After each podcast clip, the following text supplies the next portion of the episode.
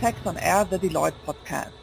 Today we are going to talk about VAT, of course, and travel. Unfortunately, not from a traveler's perspective, but from the point of view of businesses supplying travel services, since the German tax authorities have changed their opinion on VAT rules applicable to tour operators or travel agents from outside the EU. Even though it has recently been announced that this shall only apply as of 1st of January 2022, this will affect many businesses and needs time to prepare. Therefore, I invited two VAT specialists to talk about and look at this from different angles. Here to speak for the German point of view is my colleague Christian Möser, who's working in our Berlin practice and has specialized in indirect tax. Hello, Christian. Good to have you here. Hello, Inga. And I'm very happy that also here with us is Tom Walsh, a partner in our Deloitte UK practice who has specialized in indirect tax as well and is going to give us an insight into the UK point of view. Hi, Tom. Thank you for joining us today. Hi, Inga. My pleasure.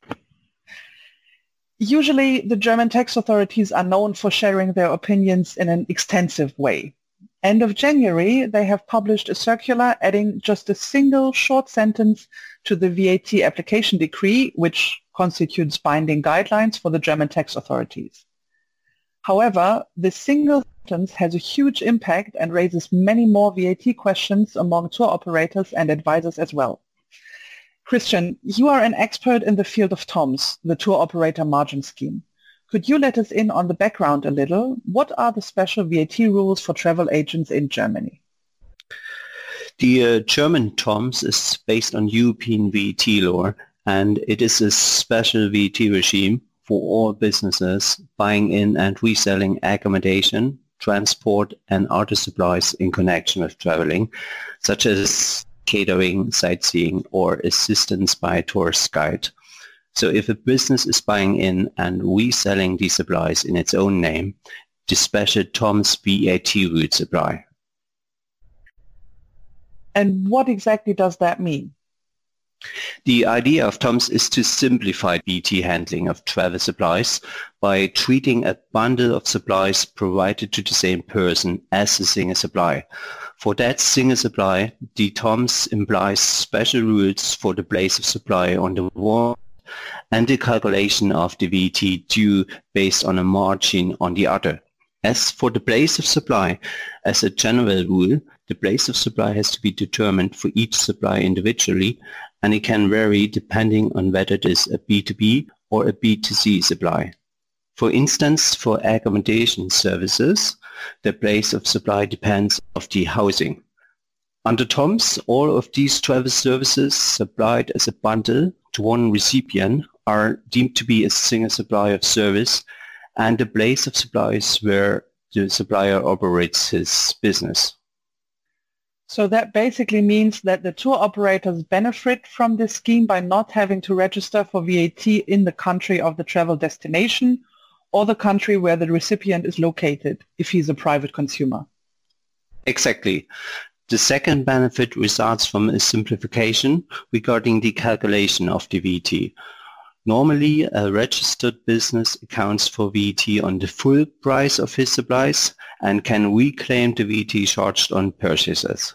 Under TOMS, the operator account for VAT on the difference between the amount he receives from his customer and the amount he pays his suppliers. That is the margin the operator is making on his travel supplies. If I remember correctly, Germany has been criticized in the past by the EU for not accurately implementing the rules. Is this still the case?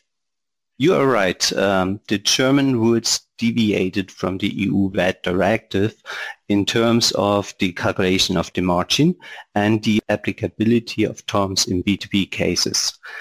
But this has been remedied.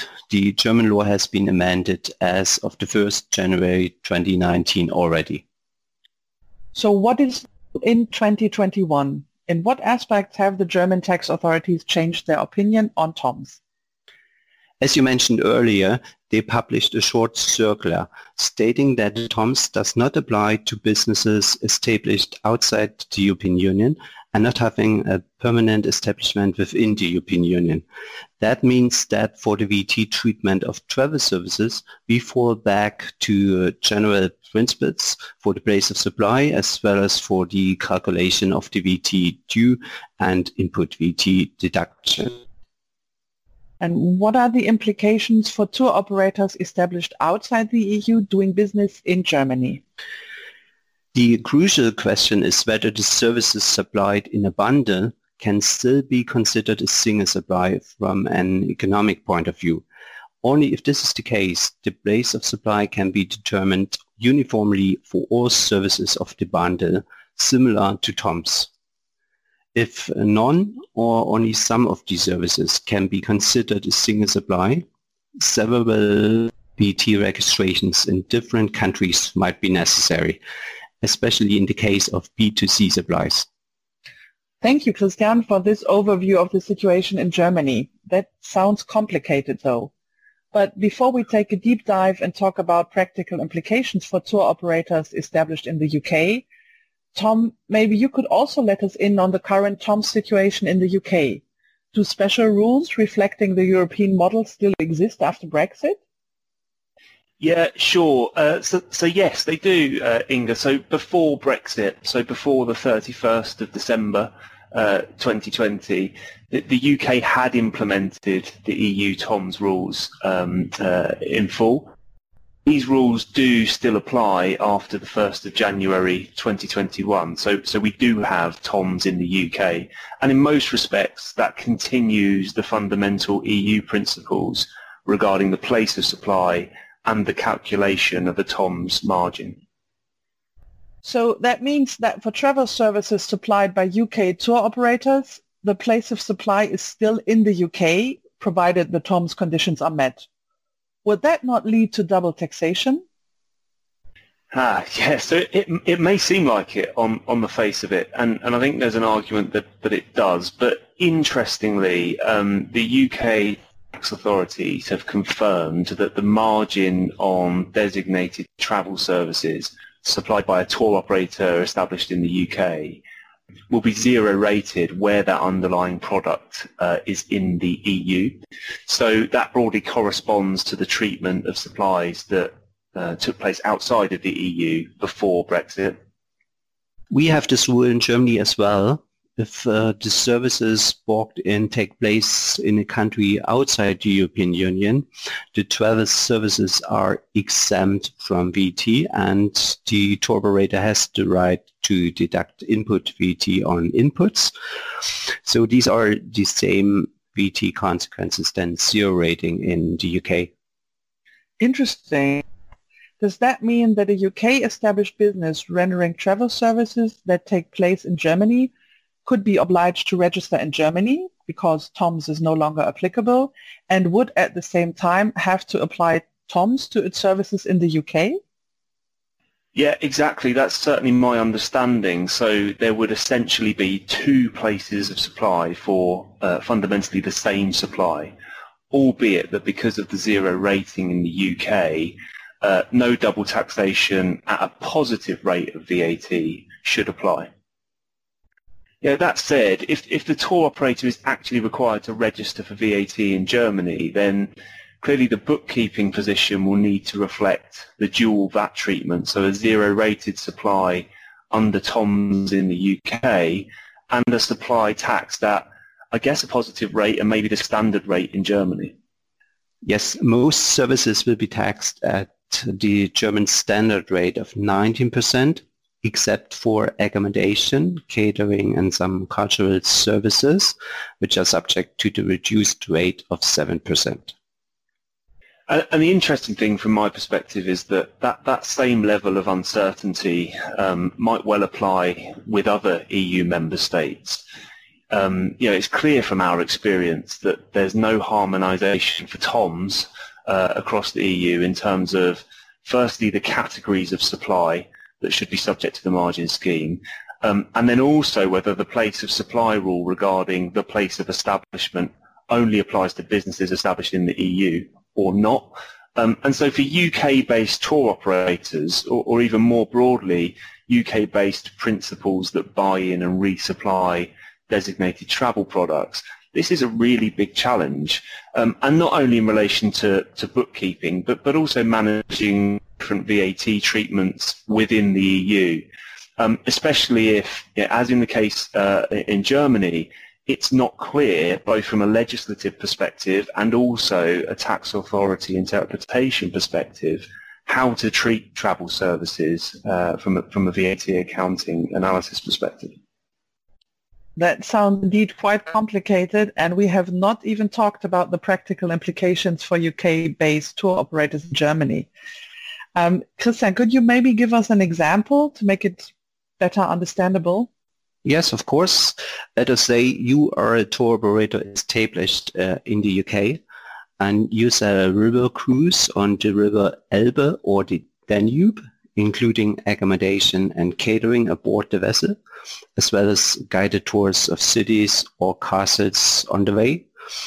All services are booked in. Uh, from a German point of view, under TOMS, this was a bundle of travel services for which the base of supply was in the UK, independent of whether it was supplied B2B or B2C.